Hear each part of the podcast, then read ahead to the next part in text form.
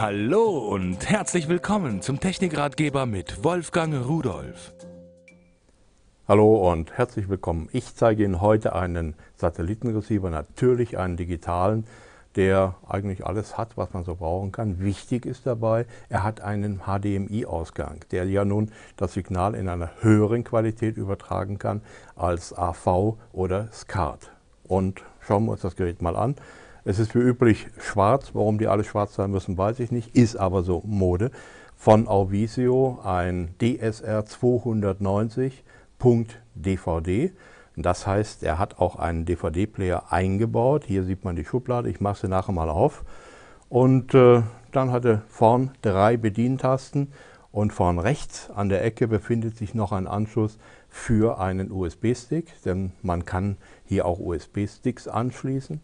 Äh, man kann bis zu 32 Gigabyte da anschließen und das ist also eine Menge. Da können Sie also Ihre Fotos, Bilder, Audio, alles so weiter drauf spielen und dann funktioniert es. Ich schaue erstmal und zeige Ihnen mal diesen äh, digitalen Programmführer, den wir da haben.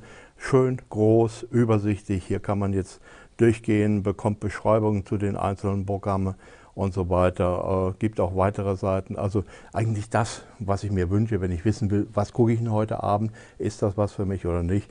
Sowas braucht der Mensch. So, schalten wir mal die Quelle um. Gehen wir einfach mal äh, von dem Fernsehgerät weg auf das Laufwerk und Sie sehen es am Bild, da hat er auch umgeschaltet. Jetzt lege ich hier meine DVD ein und kann auch hier weitermachen. Übrigens Dia-Shows mit Musik, von Ihrer eigenen Musik untermalt. All diese Sachen gibt es hier für, die können Sie hier einstellen. Also ein multimediales Gerät. Schauen wir mal da hinten drauf. Da haben wir also Antenneneingang. Zum Durchschleifen nochmal einen Ausgang.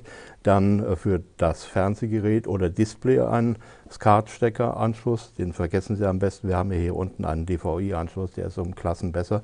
Noch einen für den Rekorder.